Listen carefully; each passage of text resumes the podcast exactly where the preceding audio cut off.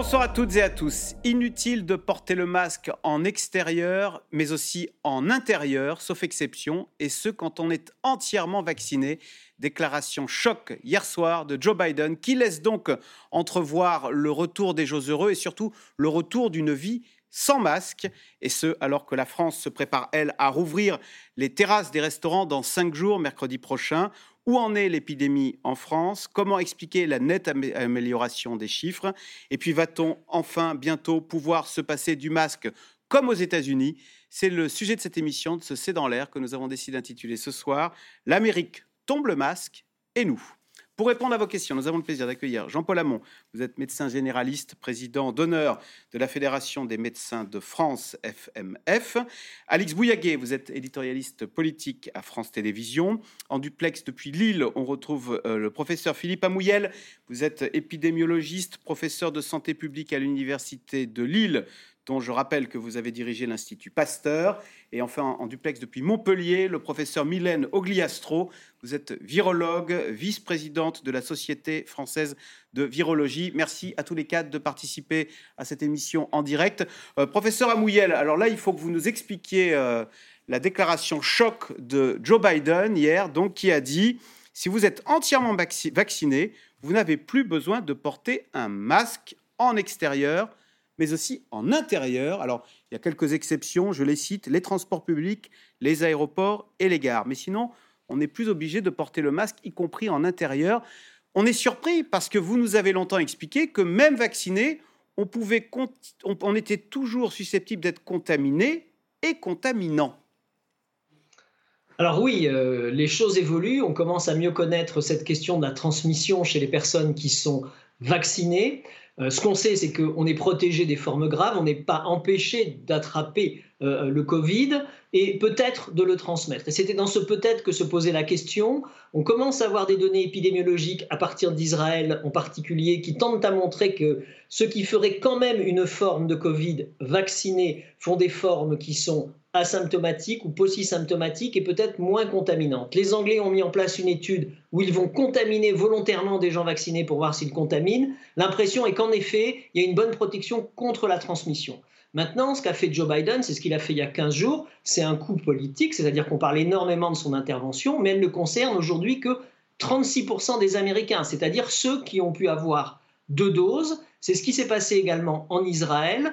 Euh, avec des recommandations de libération du masque à l'extérieur. Pour ce qui est de l'intérieur, c'est plus progressif, puisqu'il y a 15 jours, le CDC d'Atlanta avait déjà énoncé pour les vacciner un certain nombre de libérations, dont en particulier euh, les réunions entre personnes euh, vaccinées. Là, ça a été étendu. Le risque qu'ils se trompent est relativement faible, et ça ne concerne, je le rappelle, que moins d'un tiers des Américains aujourd'hui. Professeur Ogliastro, on peut tomber le masque. L'Amérique est audacieuse, y compris quand il s'agit de déconfiner? Oui, alors comme vient de, l'expliquer euh, Philippe Amouyel, il s'agit vraiment d'une partie de la population américaine.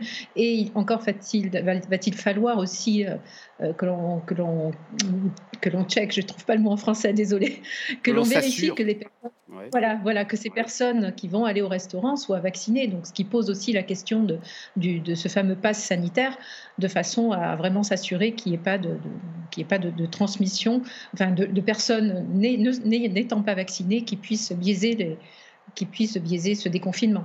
Donc euh, voilà, c'est un coup politique très clair, mais ça concerne quand même qu'une partie de la population américaine. Euh, euh, Alix Bouillaguet, Joe Biden veut tomber le masque. Alors nous, en Europe, c'est le contraire. On a Jean Castex qui, en début de semaine, dans Le Parisien, je le cite, le masque pourrait entrer dans les habitudes en Occident, notamment en période de grippe hivernale. Il veut que nous gardions le masque. Il a celui qu'on surnomme Monsieur déconfinement, a la main qui tremble quand il s'agit de déconfiner oui, qui, tremblote, euh, parce que mine de rien, c'est vrai qu'on est un petit peu en retard par rapport à ce qui se passe aux États-Unis, euh, donc c'est normal qu'on prenne un peu plus de temps. Et en même temps, le calendrier, euh, si on avait écouté le conseil scientifique, le professeur Delfrécy, il aurait fallu attendre le déconfinement fin juin, au moment où on aurait atteint 35 millions de primo-vaccinés. Donc le gouvernement, Emmanuel Macron, Jean Castex, ont décidé d'avancer ça au 19 mai. Euh, mais c'est quand même sous couvert que naturellement la, la, vaccination s'intensifie et puis que les gestes barrières perdurent. C'est compliqué pour lui de dire on arrête tout parce que qu'est-ce que ça nous rappelle Ça, ça nous rappelle euh, le printemps dernier où on était passé d'un confinement à un déconfinement total en se disant ça y est, l'été arrive et, euh, et, le virus est oublié. On sait que ce virus il joue des tours, donc qu'il y ait des gestes barrières le plus longtemps possible, qu'il y ait également ce, ce masque un certain nombre de temps. Après, je ne suis pas certaine que euh, les Français, quoi, peut-être que je me trompe, hein, auront cet usage du masque comme on peut le voir dans les pays asiatiques, c'est-à-dire euh, je suis malade, j'ai un rhume, j'ai une grippe, euh, je, mets ce masque pour protéger les autres. Je ne sais pas si ça rentrera durablement dans, nos mentalités, parce qu'il y a quand même un fort traumatisme sur ce port du masque, parce qu'on en a un peu tous marre aussi. Donc, bah, justement, professeur Amouyel, votre point de vue sur ce masque qu'on pourrait adopter de façon définitive en, en Occident. Alors, en tant qu'épidémiologiste, votre point de vue et en tant que citoyen? Alors, en tant qu'épidémiologiste, je trouve que c'est une très bonne chose que nos habitudes face aux épidémies euh, évoluent. Deux choses, le port du masque. Euh, on regardera plus nos amis asiatiques euh, de travers maintenant et euh, le lavage des mains. On a fait des progrès en France, on était plutôt en retard sur le lavage des mains, donc ce qu'on peut espérer, c'est que ça perdure, et ça nous permettra peut-être de mieux passer l'épidémie de grippe qui devrait euh, arriver dans les premiers jours. À titre personnel, je vous avouerai que ça ne me pose pas euh, réellement de problème, et que déjà antérieurement, avant l'épidémie de Covid, j'avais l'habitude, quand j'étais enrhumé et que je travaillais avec mes collaborateurs, de porter un masque chirurgical. Donc globalement, c'est... Mais bon, je ne suis peut-être pas représentatif là-dessus de la population. Euh, vous avez parlé du lavage des mains. Est-ce que le gel hydroalcoolique, lui, on va pouvoir s'en passer? Parce qu'on a beaucoup dit que ce virus, il circulait dans l'atmosphère et beaucoup moins euh, sur les surfaces. Alors, par rapport, au, par rapport au virus, oui, il faut continuer. Ça fait partie des mesures barrières qu'on doit additionner pour être efficace dans la lutte contre la transmission. Et dans toute la période qu'on va vivre, il faut absolument euh, continuer ces habitudes de lavage des mains. Mais le lavage des mains, en général, se fait soit avec du liquide hydroalcoolique, soit avec euh, du savon de Marseille pendant un lavage de 30 secondes. Ça, ça peut se maintenir, en particulier quand on sort de différentes situations, ou quand on doit se mettre à table, ou qu'on doit rencontrer des gens un peu plus fragiles. Si ça pouvait persister dans la population française, ça aiderait beaucoup les gastro-entérologues euh, à juguler les épidémies de gastro-entérite l'hiver, par exemple. Jean-Paul Hamon, je cite toujours euh, le Premier ministre, le port du masque sera sans doute à l'avenir un moyen de protection naturelle au-delà de la Covid. On va l'adopter définitivement, ce masque? Ça m'étonnerait, ça m'étonnerait que, les Français soient prêts euh, à porter systématiquement le masque. Ils en ont, ils en ont plus que marre.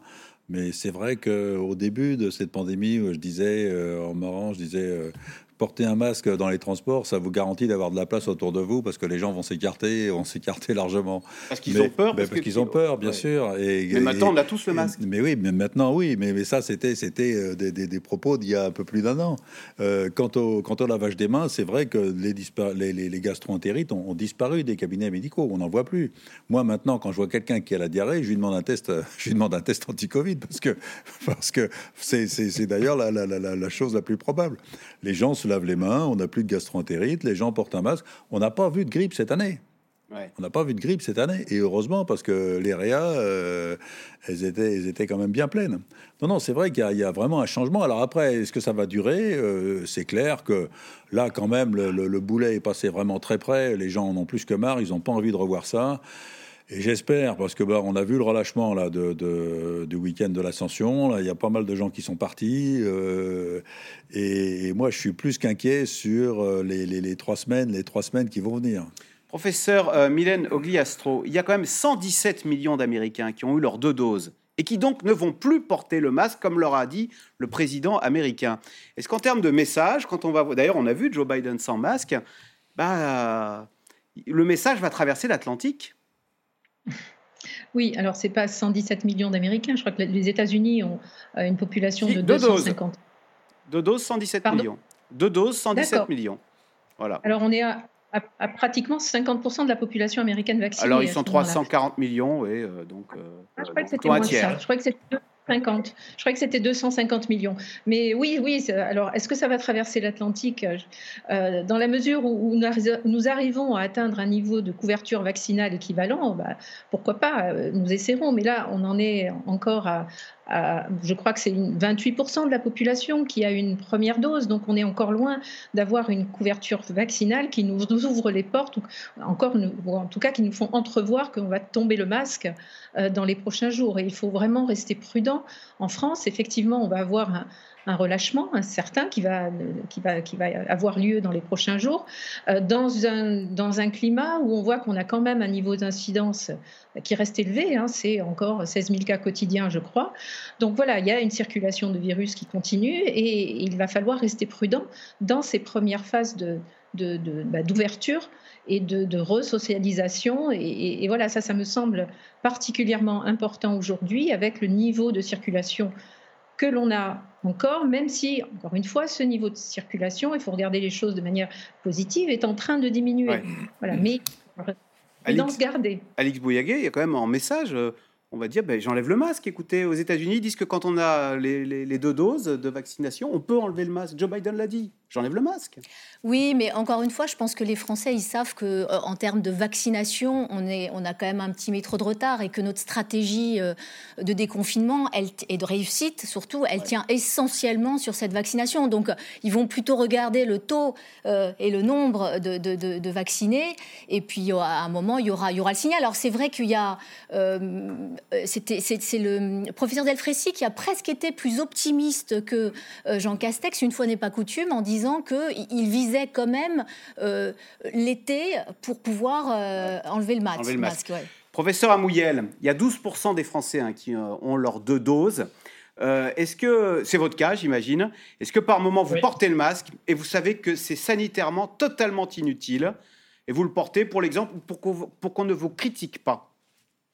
Alors voilà, c'est essentiellement ça. Je le porte de manière régulière quand je suis à l'extérieur, pas en extérieur, hein, à l'extérieur de mon bureau, de mon laboratoire.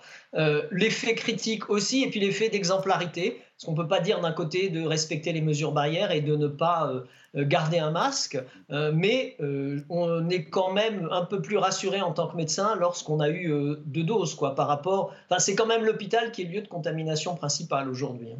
Jean-Paul Lamont, vous aussi, vous avez deux doses. Alors, vous vous dites par moment, je le mets, mais je sais que ça sert à rien. J'ai eu qu'une dose parce, ah oui, parce que, vous l'avez eu. Moi, j'ai déjà eu. Donc, Ça, quand euh, on a eu le Covid, une dose suffit pour être totalement euh, immunisé. C'est ce que dit la haute autorité de santé. Maintenant, euh, on, verra bien. Mais en tous les cas, effectivement, j'ai eu une dose. Mais effectivement, comme comme Samouyel, je fais je fais pareil. C'est je, je, je, me vois mal ne pas mettre de masque, même si je suis vacciné, parce que il y a, y a l'exemplarité. Il faut absolument montrer que les médecins mettent le masque. Alors à l'extérieur, ça peut ça peut se discuter. Hein, euh, et, on voit bien les, mesures de déconfinement qui sont annoncées. Là, on, décide de, rouvrir, de rouvrir les stades à, tiers, à quart de charge. C'est plutôt une bonne chose. Là où je suis pas trop d'accord, c'est sur les salles fermées, les salles de sport fermées, même à trois, euh, même à tiers de charge. Là, je trouve que bon, euh, on est quand même à un niveau de circulation qui est important. Et faire du sport avec le masque. non, mais c'est pas sport, c'est les spectateurs. Ah oui, les salles de sport, les salles, les, les, les stades fermés, euh, je sais pas, un, judo, handball, etc. Oui, bah, le tennis, euh, si c'est couvert, euh, bon, on ne sait pas trop. Bon, enfin, même à Roland Garros, il va falloir faire gaffe parce qu'ils vont, ils vont être obligés de respecter le couvre-feu, d'après ce que j'ai entendu. Donc ça, ça devrait. Il y aura probablement un pass sanitaire. En tous les cas, aux États-Unis, donc où 46% de la population a reçu au moins une dose de vaccin, Joe Biden, on l'a dit, hein, annonce la fin du masque obligatoire en extérieur, en intérieur, sauf exception, hein, bien sûr, pour les personnes vaccinées. En France, nous n'en sommes pas là, mais un vent de liberté souffle sur ce pont de l'ascension. Les professionnels du tourisme retrouvent enfin leurs clients. Sujet de Paul-Rémy Barjavel avec Mélanie Nunes et Ariane Morisson. Ce matin, devant les monuments de Washington, il flotte comme un air de liberté le masque, symbole de la pandémie, a disparu des visages. Je suis absolument enchantée, il était temps. Je me sens plus à l'aise. On a l'impression de revenir à la normale, proche de ce que c'était avant la pandémie. Je pense que c'est une bonne chose, simplement parce que cela encourage plus de gens à se faire vacciner. Hier, les autorités sanitaires ont levé leurs recommandations de port du masque pour les personnes vaccinées, un succès pour le président Joe Biden. Je pense que c'est une étape importante, un grand jour. Cela a été rendu possible parce que nous avons vacciné très vite de très nombreux Américains. Si vous êtes complètement vacciné, vous pouvez retirer le masque. Et vous avez gagné le droit de faire ce pourquoi les Américains sont connus à travers le monde. Saluer les autres avec un sourire. Une campagne de vaccination menée tambour battant. Déjà, 118 millions d'Américains sont définitivement vaccinés, soit plus de 35% de la population. Très loin des chiffres français, avec un peu plus de 8 millions de personnes, soit 12,5% de la population vaccinée. Et pourtant, avec ce week-end prolongé, les Français tentent eux aussi de retrouver une vie normale et de s'évader. Donc euh, on peut maintenant enlever le masque. On est au début de notre itinéraire pour aller faire la calanque de Morgiou de Sormiou et de Sugiton. Allez, c'est parti. Enlever le masque, une exception, presque un privilège pour ce groupe de randonneurs venus de Nantes, d'Alsace et de Paris. L'occasion de prendre l'air et de profiter de la beauté de la végétation. Oh, mais là, c'est bien, c'est enivrant, c'est euh, voilà, on rencontre des, personnes, on partage des, bons moments, euh, des explications, découvre euh, une région que je ne connaissais pas. Pour l'instant, 5 personnes seulement sont autorisées au lieu des 18 habituels. Plus contraignant, d'autant que l'intérêt pour la marche est de plus en plus grand. C'est incroyable. Moi qui rando depuis euh, très longtemps, je n'ai jamais vu autant de monde que, le week-end depuis qu'il y a la pandémie. Donc oui, je pense qu'il va y avoir un regain d'intérêt notamment pour les massifs comme les calanques. Récompense pour les marcheurs, un point de vue en hauteur sur la mer. On va faire la photo. Sortez votre plus beau sourire. Nous, la mer, on la voit, euh, on la voit très rarement. On est vraiment loin, éloigné de la mer. Donc euh, bah, là, tout est réuni. Ouais. On n'est pas restreint par les 10 km, ça c'est top. Ah oui, les 10 km, c'était une souffrance. C'était une souffrance. En fait, nous, on habite à 15 km de la montagne, en fait, et tu pouvais pas y accéder parce que c'était 10. Et donc, euh, soit tu enfreins ou, ou, tu restes chez toi, et c'est pas pareil du tout. Moi, je, me sentais enfin enfermée, quoi. Hein. Retrouver la nature, et y passer du temps. Cet hôtel de Cassis est le seul établissement situé dans les Calanques. Ce couple arrivé de la Drôme a fait 300 km pour passer le week-end au vert. Tenez, je vous laisse la clé. Merci bien. On est là, si vous avez besoin de quoi que ce soit, n'hésitez pas. C'est gentil. D'accord Allez, chill. Ah, c'est une grande euh, libération totale, totale. Soulagement. Soulagement. On va bien profiter. Voilà, on va à notre rythme, pas de contraintes. Des contraintes, le patron lui en a. Espacement des tables, masques et mesures barrières. Tout est fait pour éviter une nouvelle fermeture. D'autant que les affaires marchent bien, l'hôtel est complet et les comportements des clients ont changé. La moyenne de séjour était deux nuits euh, l'année dernière. Euh, du coup, euh, cette année, on est plus sur 5, entre 5 et 7, 8 nuits. Donc les gens passent pratiquement une semaine au même endroit parce qu'il reste en France cette année et, je pense qu'on en a encore pour quelques, quelques mois où les gens vont pas forcément retourner euh, euh, dans les pays frontaliers ou dans les pays européens en tout cas. Un week-end comme un avant-goût de l'été. Mais attention au relâchement car certains professionnels de santé s'inquiètent déjà d'une potentielle quatrième vague dans les prochains mois. Alix Bouillaguet, attention au relâchement, sauf que les Français euh, sont ravis et ils le disent dans un sondage. Ils sont très heureux de cette liberté retrouvée. Ah oui, c'est vrai que pour une fois que, le Français est heureux, que le Français euh, le dit, et c'est vrai que euh, chacun attend effectivement avec grande impatience de pouvoir bouger. Alors, aller au vert, oui, parce que nous avons été confinés, on nous a empêché les 10 km, un certain nombre de vacances comme ça ont été perdues, donc pas mal de Français sont restés dans des petits pas des petits appartements. Et puis dans, ce sondage, euh, c'est vrai que les Français sont pressés. Alors, euh, alors qu'est-ce qui nous manque? Alors, euh, de quoi on a envie de cette liberté retrouvée C'est pour faire quoi? Alors les terrasses.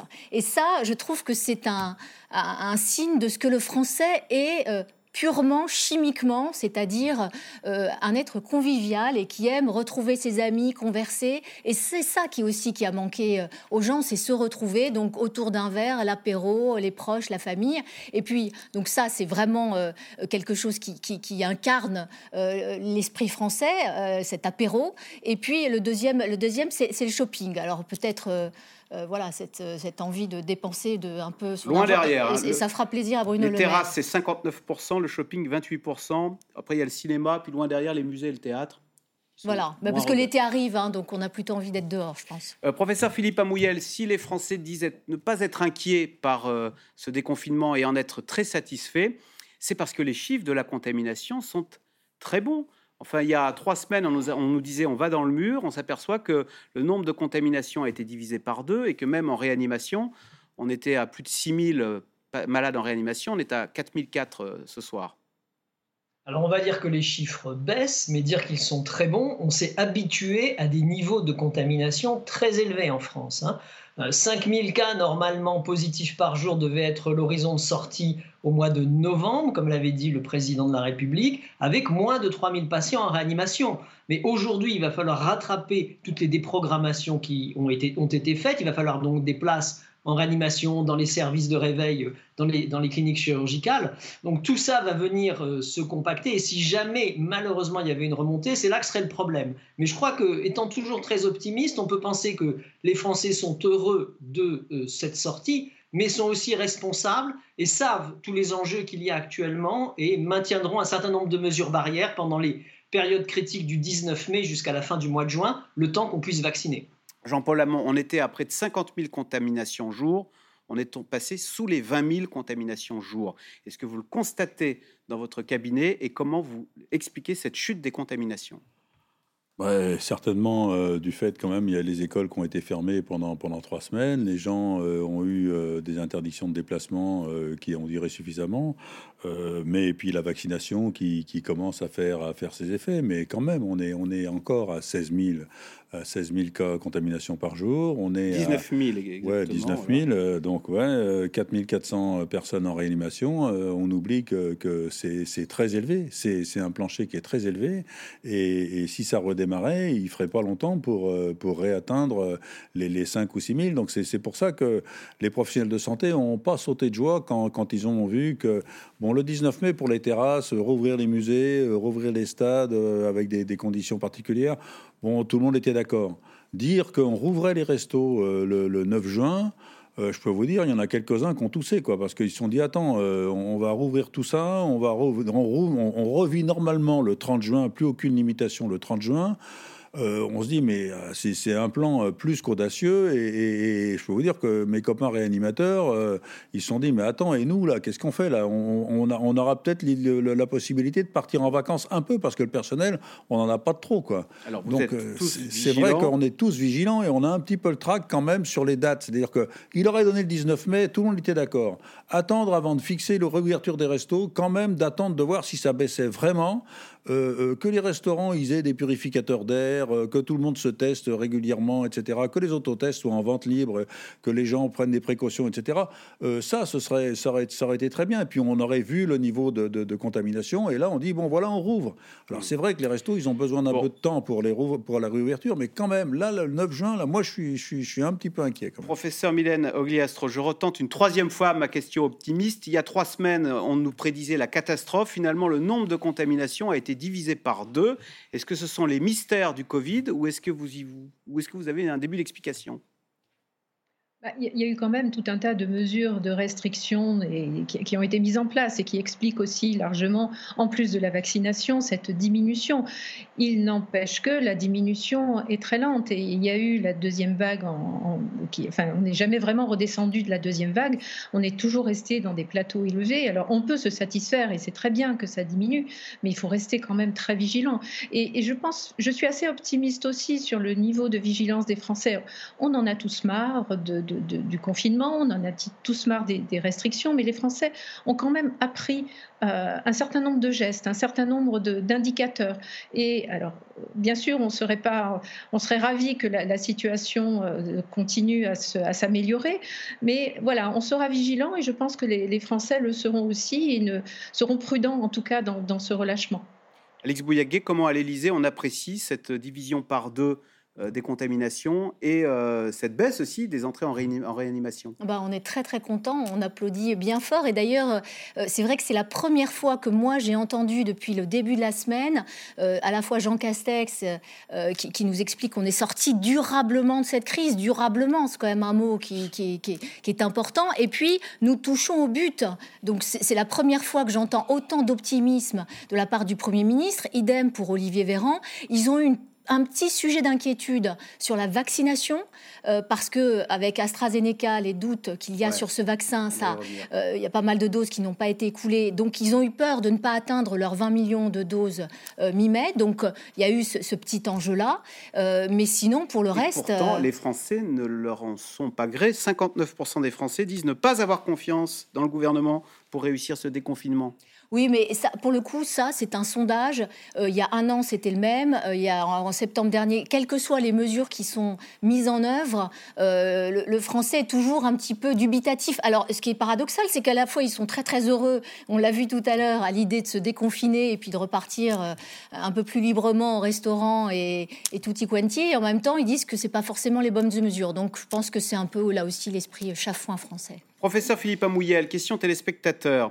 Les vacanciers venant de régions fortement contaminées ne vont-ils pas disséminer le virus un peu partout en France? Question de Chantal à Paris.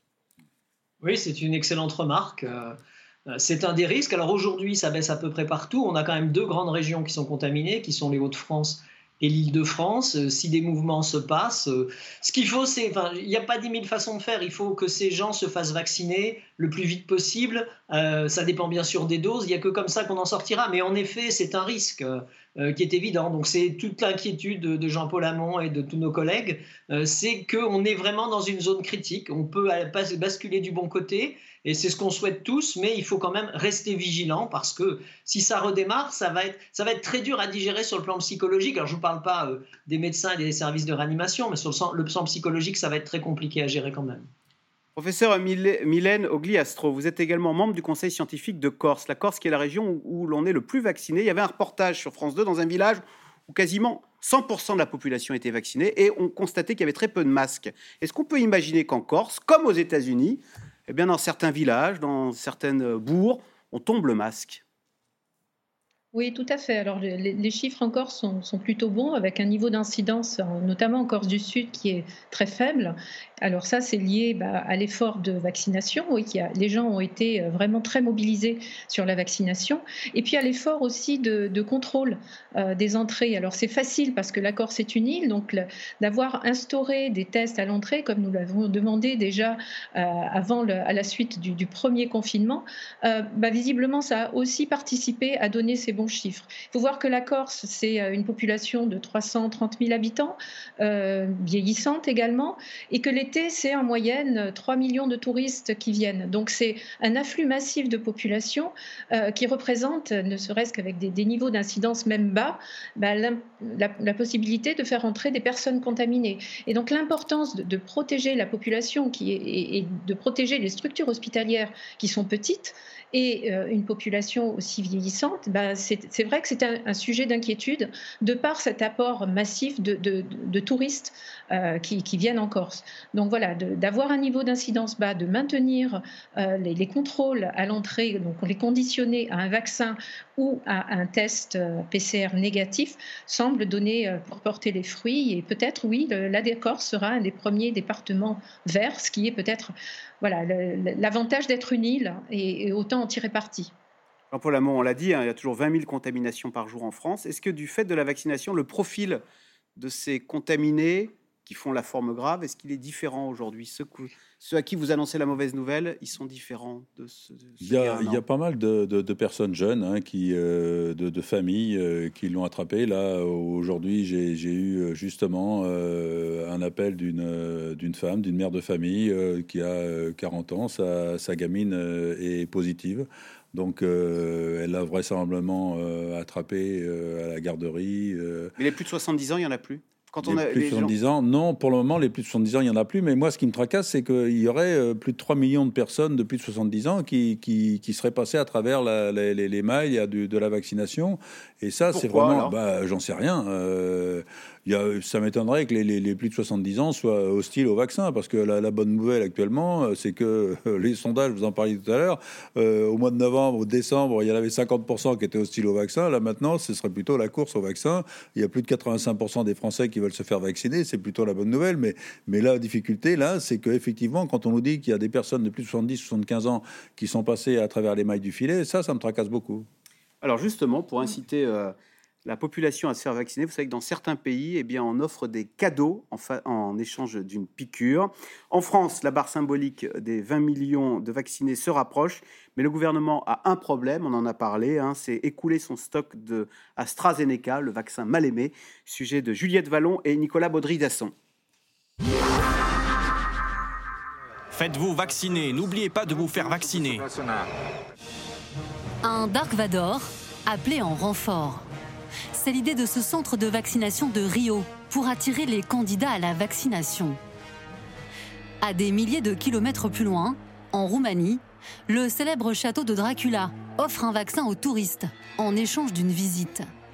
Des gouvernements prêts à tout pour inciter à la vaccination, y compris à donner de l'argent, comme en Serbie.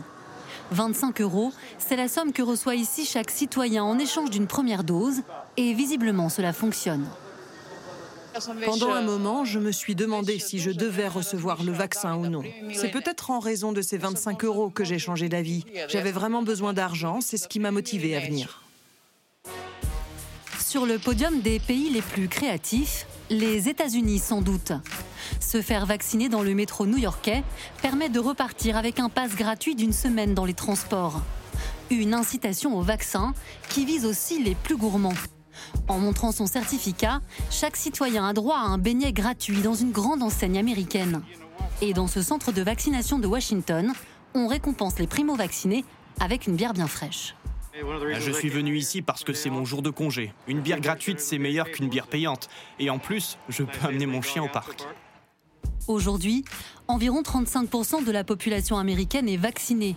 Mais avec un nombre d'injections quotidiennes à la baisse depuis un mois, le président Joe Biden redouble d'efforts pour convaincre tous les récalcitrants.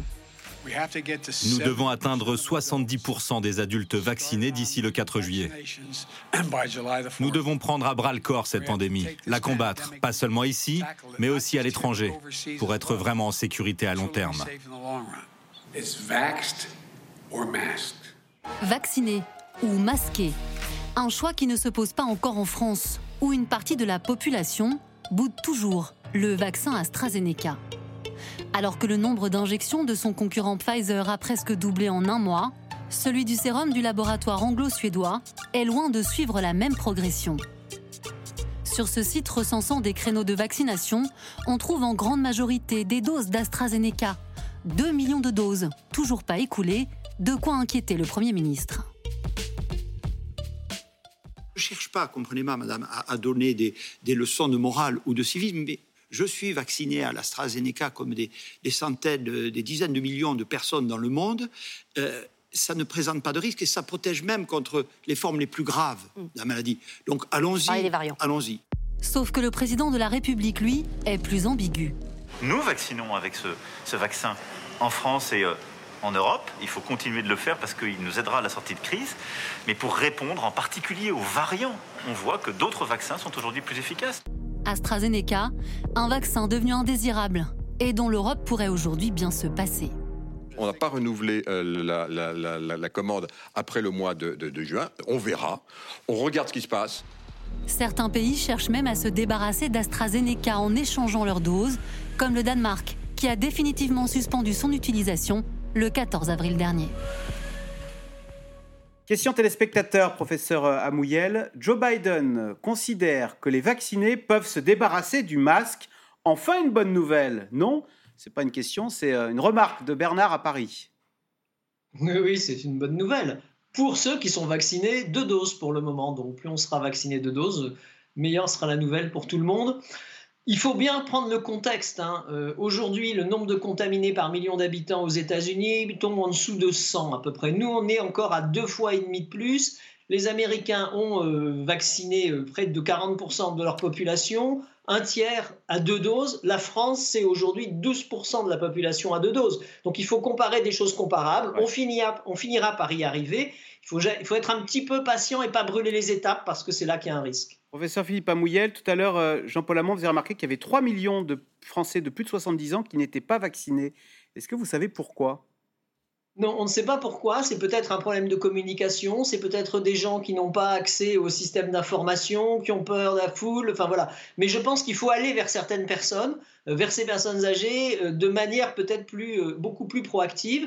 Il y a aussi des gens qui, là encore, sont inquiets, du, vaccin AstraZeneca, en particulier chez les personnes âgées. Nous, c'est ce qu'on a constaté. Peut-être beaucoup moins chez les plus jeunes.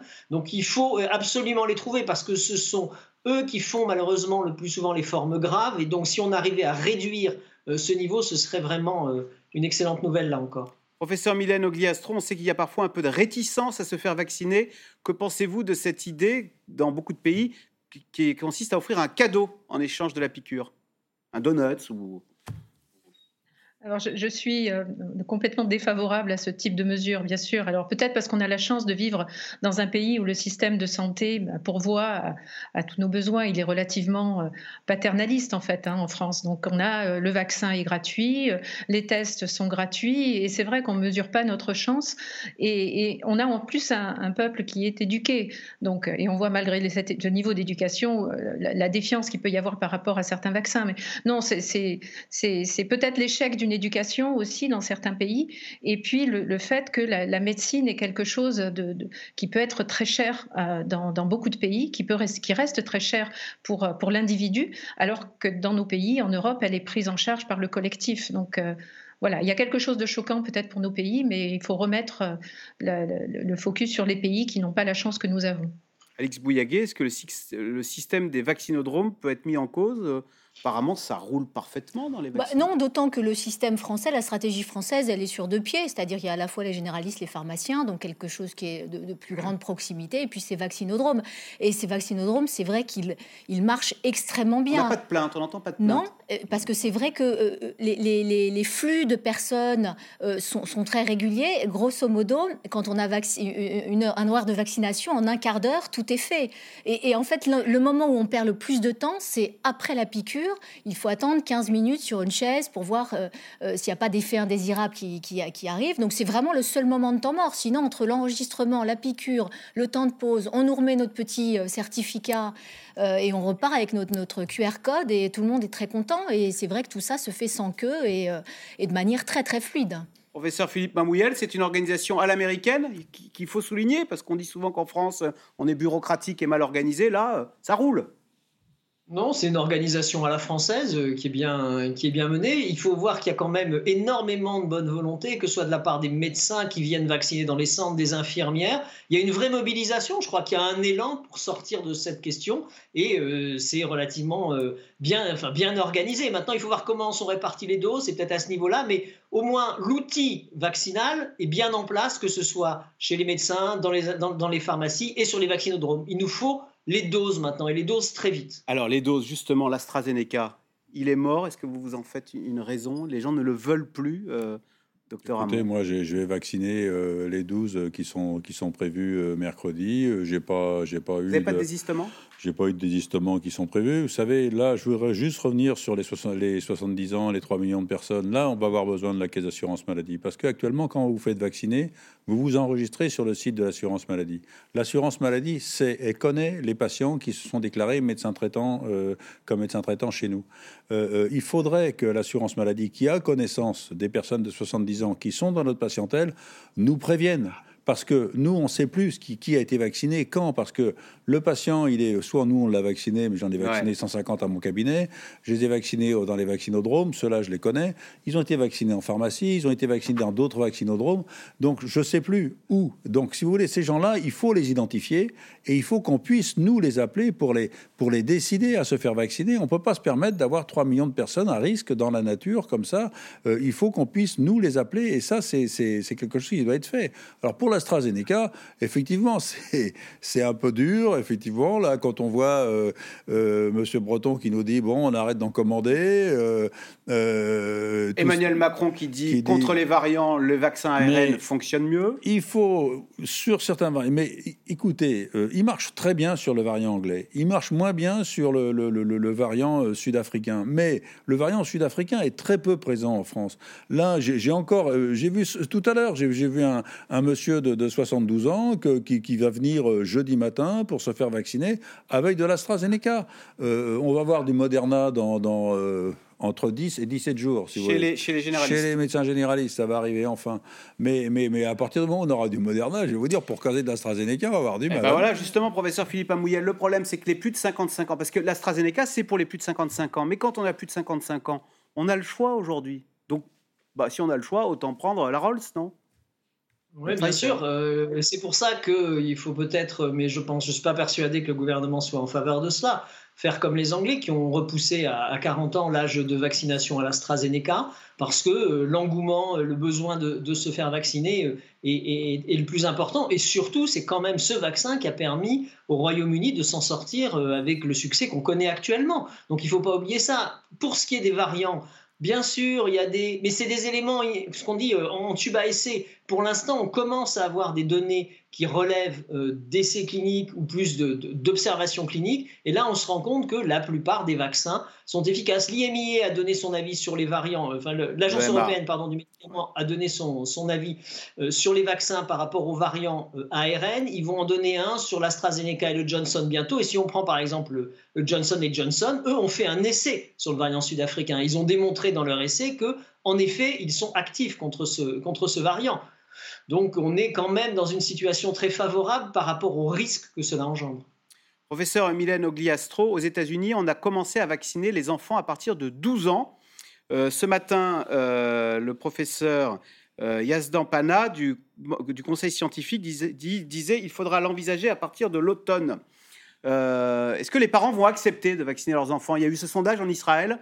seuls 41% des parents étaient d'accord pour faire vacciner leur progéniture. Alors c'est une très bonne question. Il va falloir là aussi euh, expliquer, mais euh, il, est, clair que euh, lorsqu'on parlait du, du coût, enfin du bénéfice-risque, on ne voit pas à court terme de bénéfice à, vacciner les enfants, mais il faut voir le, bénéfice général et, surtout le, contexte où le, virus, une fois que tout le monde sera vacciné, va avoir tendance à aller infecter des personnes, et on le voit déjà, hein, des personnes de plus en plus jeunes. Donc il faut éviter absolument d'avoir un un réservoir viral que constitueraient à ce moment-là les enfants. Et en ça, le vaccin va, va, va, pouvoir protéger toute la population et les enfants en font partie. Alors, quand, il, quand euh, à, convaincre les parents de la vaccination, on a des vaccins déjà qui, sont, qui représentent pour les enfants, pour le coup, aucun bénéfice. Et pourtant, on vaccine. Prenez la rubéole.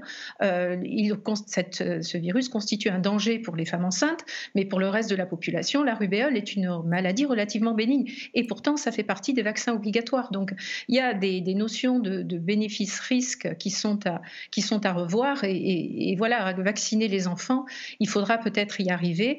Euh, modulo ce que, j'ai, enfin, ce que l'avis du, du, de, de l'OMS qui dit que bah, vaccinons d'abord le reste de la population mondiale. Et ça, c'est vrai que c'est un point qui me semble excellent, c'est-à-dire qu'il faut vraiment que l'on raisonne l'épidémie non plus à notre niveau français ni même européen, mais il s'agit d'une pandémie. Donc il va falloir qu'on vaccine, et ce pour qu'on ait des doses pour vacciner bah, le, monde entier. Alix Bouillaguet, sauf que la vaccination donne droit à un pass sanitaire permanent passe sanitaire, c'est la liberté de voyager, d'aller à un concert. Parce que ça, ça peut pas motiver les, ah ben, ados, les jeunes. Euh, je pense que euh, les, jeunes surtout, c'est-à-dire que s'ils veulent retrouver cette liberté qu'ils ont perdue, voyager, euh, pouvoir aller à des concerts, en général, c'est eux qui le font principalement. C'est vrai que ça peut être un sacré moteur. le texte a donc été voté par, par l'Assemblée lundi soir. la question qu'on peut se poser, c'est est-ce que on va plus loin? C'est-à-dire que est-ce que, est-ce que pour aller au restaurant, pour ouvrir offrir de nouveaux droits, euh, on va plus loin sur ce pass sanitaire. Alors, on a accepté d'ailleurs. Hein, il y a eu un sondage, 60% des Français approuvent ce pass sanitaire. Mais, euh, mais, parce que chacun, chacun se dit, bah, après tout, oui, ceux qui veulent pas se faire vacciner, bah, pourquoi est-ce que nous, on devrait finalement être euh, tributaires de ceux qui ne veulent pas se faire vacciner? Donc, ceux qui ne veulent pas se faire vacciner, ils assument leur choix, mm. et ceux qui se font vacciner, bah, ils peuvent aussi avoir de nouveaux droits.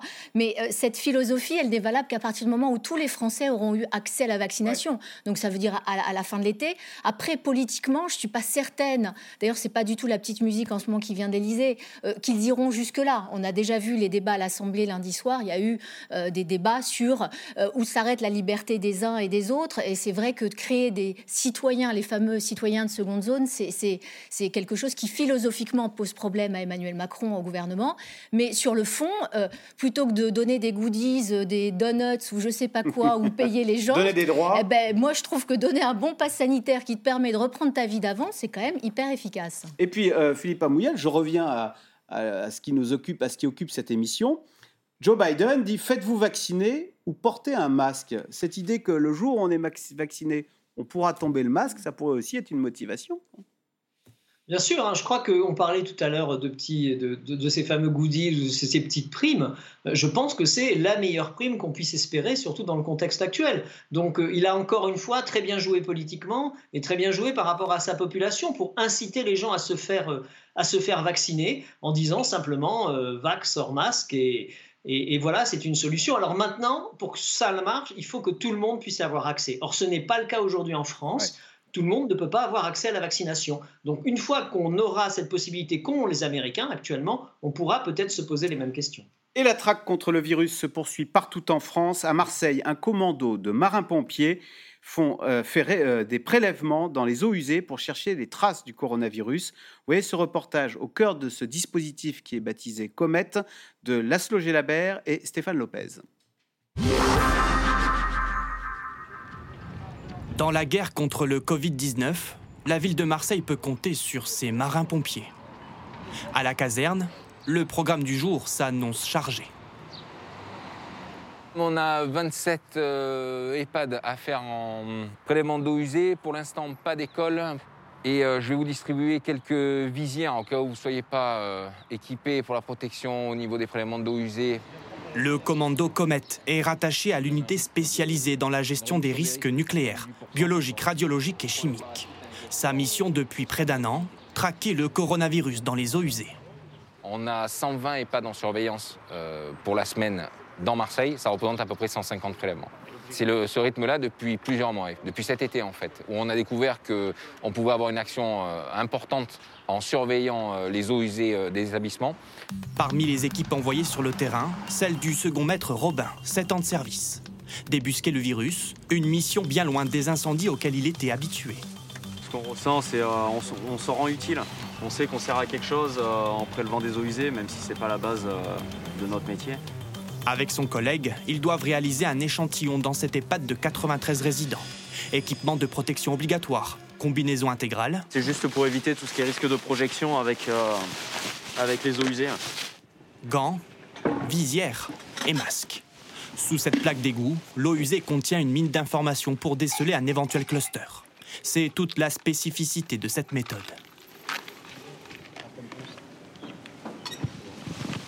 Le Covid se trouve dans les, selles euh, des, personnes euh, bien avant qu'ils puissent avoir le moindre symptôme.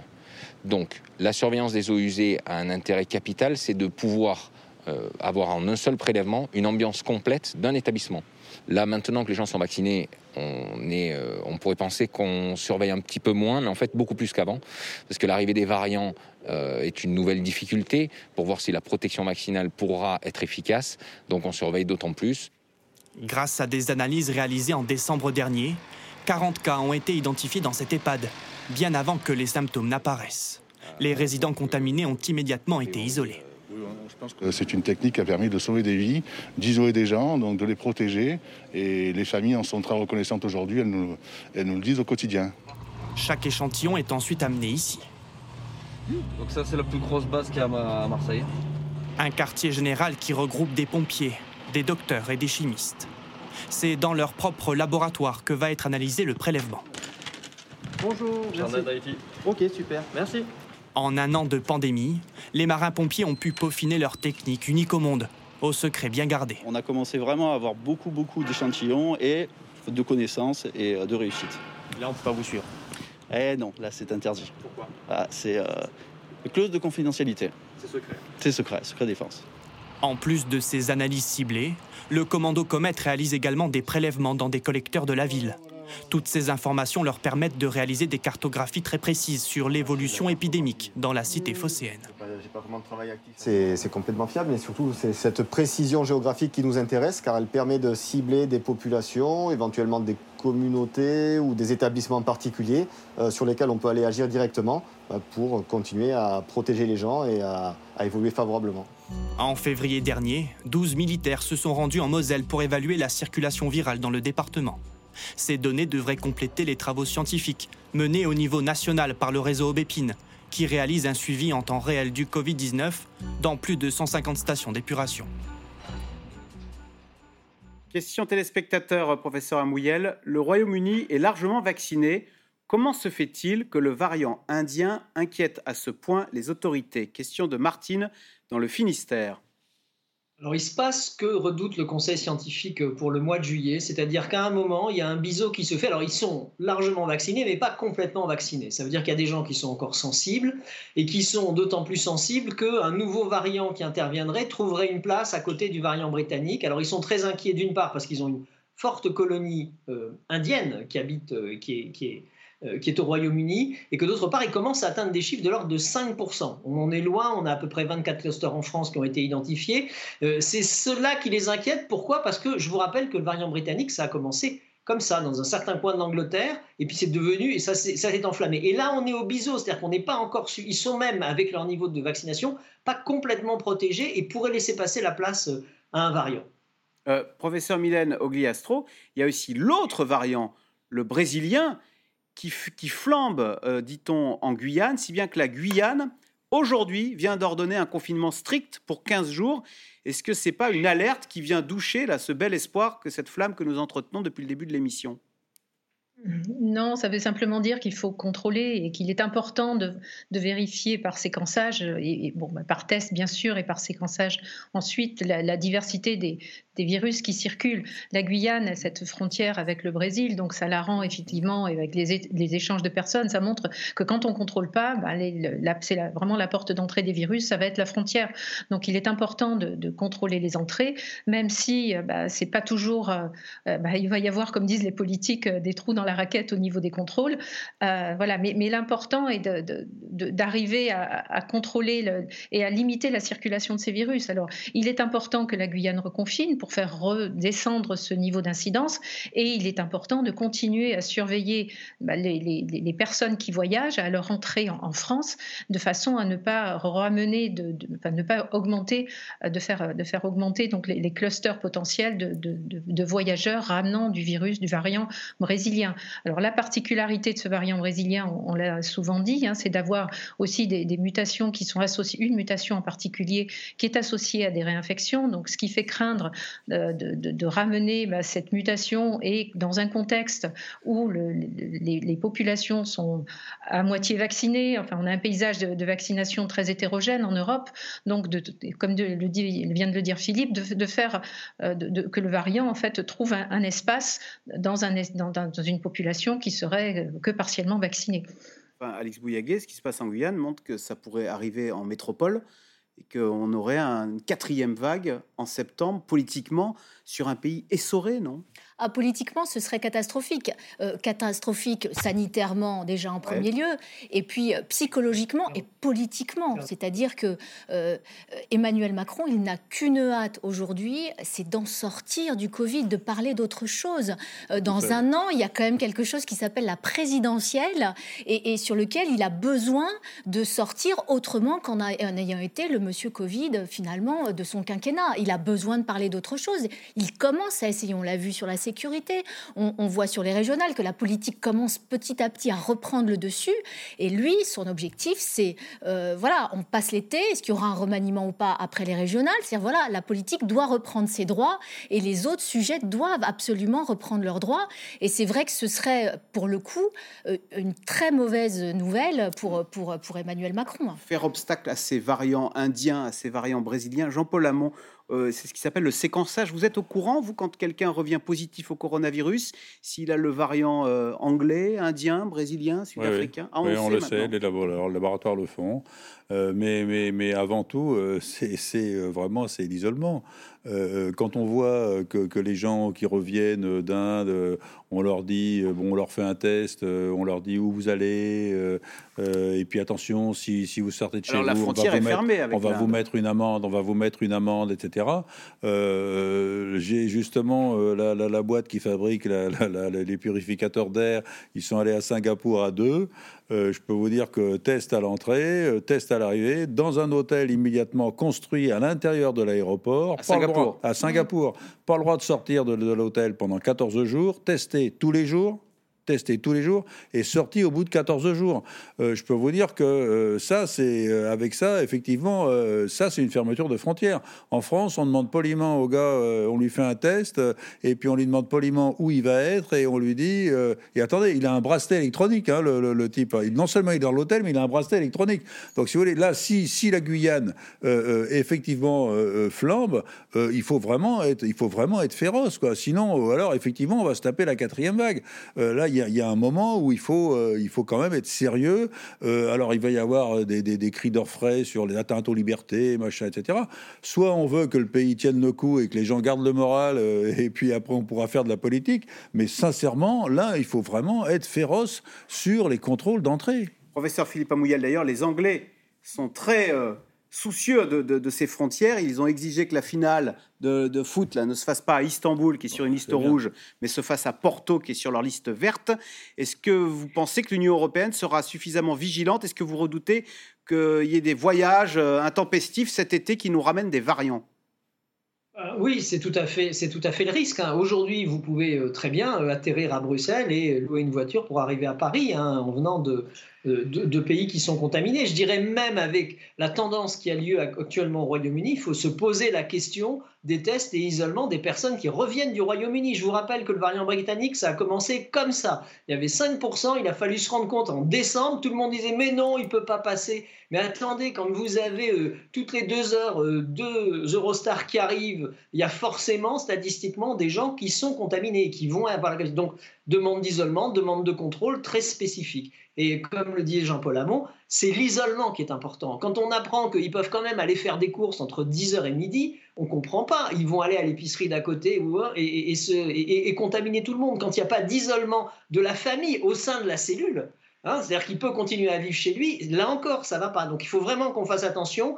Alors je sais, euh, il y a des problèmes de restriction de liberté, mais ça, c'est quand même pas restreindre la liberté de demander aux gens euh, de s'isoler et de prendre les mesures ad hoc.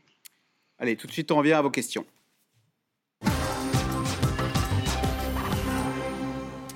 Professeur Mylène Ogliastro, pendant que les Américains se réjouissent d'enlever le masque, le reste du monde craint une nouvelle vague.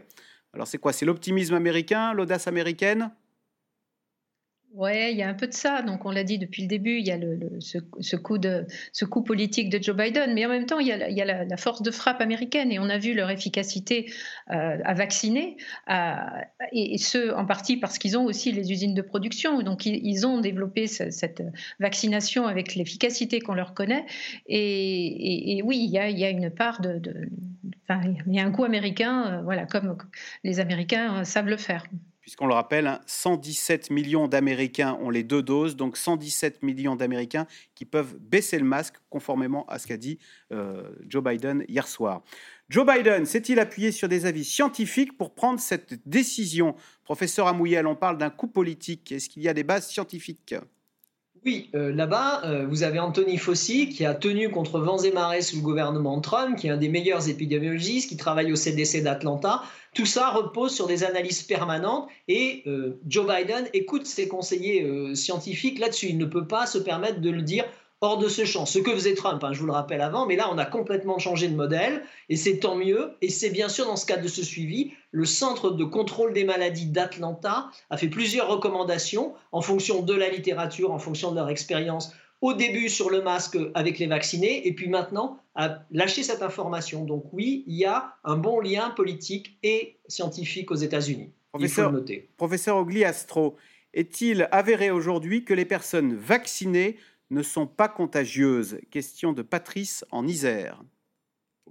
Alors, il y a les premières données qui, montrent effectivement, en tout cas, une très très nette diminution de la transmission.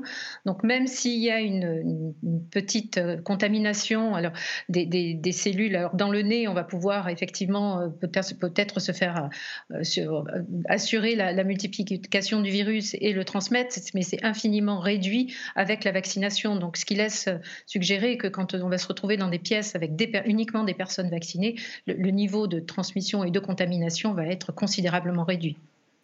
Je reste avec vous, hein, les professeurs de, et virologues, parce que toutes les questions sont très scientifiques.